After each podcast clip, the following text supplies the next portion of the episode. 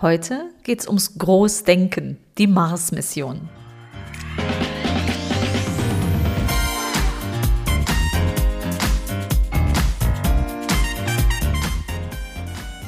Herzlich willkommen zum Podcast Chancendenken, wie wir die Zukunft leben wollen. Das ist Episode 65. Denke groß, geh auf Mars-Mission. Ich bin Andera Gadeib, Digitalpionierin, mehrfache Unternehmerin und Autorin. Ich bin Expertin dafür, richtig große Ziele zu erreichen, digital und analog. Immer mit dem Menschen im Mittelpunkt und für eine gute Zukunft. Wenn du wissen willst, wie du ins Tun kommen kannst, dann hör hier rein. Danke, dass du dir die Zeit nimmst. Los geht's. Heute will ich drüber sprechen, wie wir in das richtig große Denken kommen. Und ich gebe dir dazu ein paar Beispiele, die auch ganz gut in die Zeit passen.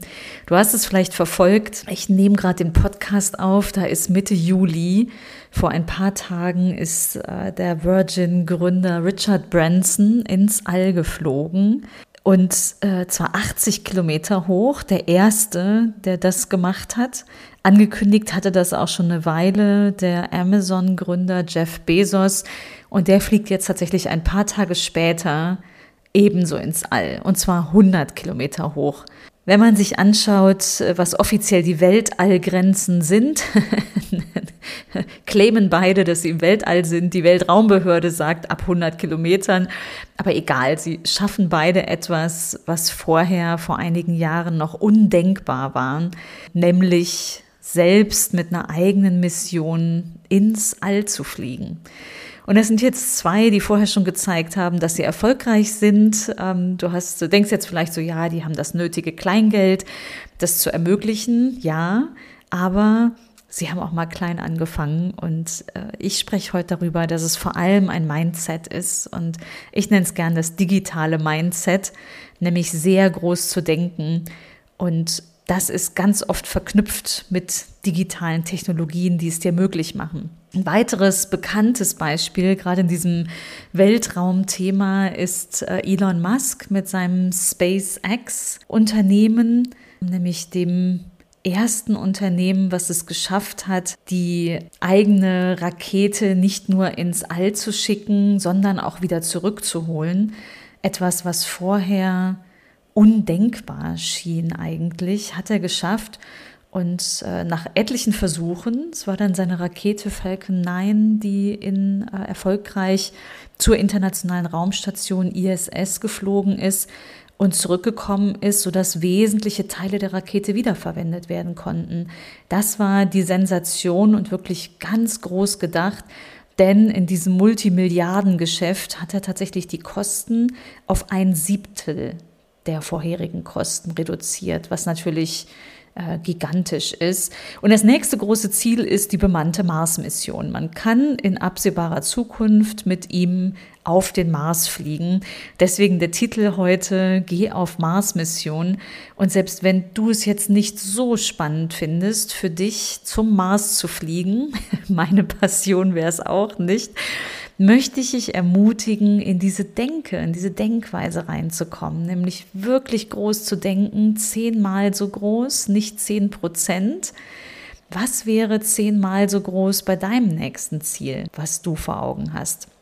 Ich gebe dir noch ein anderes Beispiel, was ich selber erlebt habe, auch wenn ich mich in die Mars-Sonde nicht reinsetzen würde. Ich setze mich in mein Elektroauto. Ich fahre jetzt seit sieben Jahren Tesla seit 2013, 2014, glaube ich, genau. Anfang 2014, Ende 2013 habe ich meinen, meinen ersten Tesla bekommen.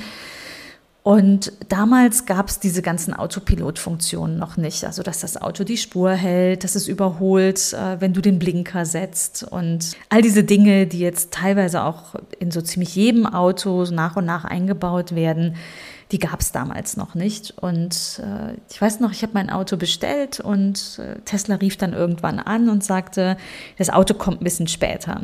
Und ich hätte mich normalerweise total aufgeregt und hätte gedacht, so wie, ich habe meinen Liefertermin und ich freue mich drauf und ich brauche jetzt das Auto, das alte ist schon weg. Aber sie sagten dazu, wir bauen schon die Sensoren ein für den Moment, wenn die Rechtslage uns die Autopilotfunktion erlaubt. Die schalten wir ihnen dann per Software hinzu. Dann habe ich begeistert Ja gesagt. Dann kann ich auch noch vier Wochen länger warten. Und was für eine sensationelle Denke, nicht einfach dieses Auto auszuliefern und so einen Haken dran zu machen. Dann haben wir das schon mal nicht nur vom Hof, sondern auch in den Zulassungszahlen und was sonst noch alles an Metriken wichtig ist in diesem Markt. Sondern sie haben mir Funktionen mitgegeben, technisch, die sie dann später softwareseitig freischalten wollten. Und das ist auch passiert. Wenige Wochen später kam das Software-Update. Das passiert vor der Haustüre über Nacht, beziehungsweise du stellst es selber ein, verbindest dein Auto mit dem Wifi deines Hauses ähm, und die Software-Updates kommen dann immer wieder und über Nacht. Und dieses eine, nämlich den, das äh, autonome oder teilautonome Fahren, war eins der großen ersten Updates. Ähm, und ich war total begeistert. Ich bin bis heute begeistert. Ich nutze es auch super intensiv. Und wenn ich mir überlege, wie das bei anderen Autos funktioniert und auch bis heute noch vielfach äh, funktioniert, was man sich kaum vorstellen kann, was die Realität ist, ist, dass die wollen, dass du in die Werkstatt kommst, um ein substanzielles Update zu erhalten oder dir gar kein Update geben, sondern erst mit dem nächsten Auto bekommst du dann die neue Technik und entsprechend auch äh, die, die neuen Funktionen. Wir haben tatsächlich äh, zwei Elektroautos, die wir im Moment selber fahren. Das eine ist der Tesla und das andere ist ein, ein äh, kleines deutsches Modell, ein i3. Und ich fahre beide abwechselnd und muss mich jedes Mal total umstellen. Und ich wundere mich heute noch über die vielen Knöpfe im i3 habe das Gefühl, BMW versteht mich als Kunde nicht. Ich bin vielleicht auch nicht der typische BMW-Kunde, weil ich höre auch immer wieder, naja, wer BMW fährt, der, der mag das, der liebt das. Und vielleicht gehörst du auch zu denjenigen, die sagen so, ja, ich möchte diese neuen Funktionen gerne erkunden. Ich gehöre nicht dazu und ich glaube auch, dass ein Unternehmen gut daran beraten ist, den Kunden wirklich zu verstehen und es ihm leicht zu machen. Das heißt ja nicht, dass ich äh, nicht wieder ein BMW kaufe, nur weil ich einmal die Knöpfe alle richtig verstanden habe und mich dann nicht groß umstellen muss, sondern umgekehrt, das Auto soll sich auf mich einstellen. Ich wundere mich nicht nur über die Knöpfe, ich wundere mich auch, dass ich das Auto nur öffnen kann, wenn ich an einer bestimmten Stelle meinen Finger in den Griff lege bei dem i3 und ich verpasse dann immer diesen Punkt. Ich weiß nicht, vielleicht stelle ich mich doof an, aber ich finde es unglaublich umständlich, während mein aktueller Tesla öffnet mir die Türe, wenn ich auf ihn zugehe. Es sind zwei Welten, die dazwischen liegen und wirklich ein, ein anderes Mindset, was dahinter steht. Ich meine, Tesla denkt da wirklich mit und wirklich zehnmal größer Nämlich, was will denn mein Fahrer, wenn der Fahrer dieses Autos, wenn er auf, auf das Auto zugeht, ja, er will einsteigen. Also mache ich die Türe auf, wenn es mir technisch möglich ist. Ich glaube nicht, dass das unglaublich schwer ist. Klar, vielleicht ab einer gewissen Klasse, das machst du nicht bei jedem Kleinwagen, da ist es vielleicht zu teuer und das bezahlt der Kunde nicht mit. Aber was für eine andere Geste ist es, wenn das Auto die Türe aufmacht? Also ich würde sagen, das ist zehnmal so groß gedacht, nicht nur die Mars-Mission von Elon Musk, sondern einfach auch das ganze Mindset, was dahinter steht. Und rein technisch ist es möglich. Ähm, mit den Software-Updates ist es möglich, dem Auto immer wieder neue Dinge beizubringen, mitzugeben. Und da kommen auch wirklich coole Sachen. Ich habe das auch schon mal in einer, in einer Folge besprochen, die verlinke ich gerne. Und äh, ich glaube, dass, dass wir diese, diese Brille, diese Brille der Mars-Mission viel öfter anziehen sollten.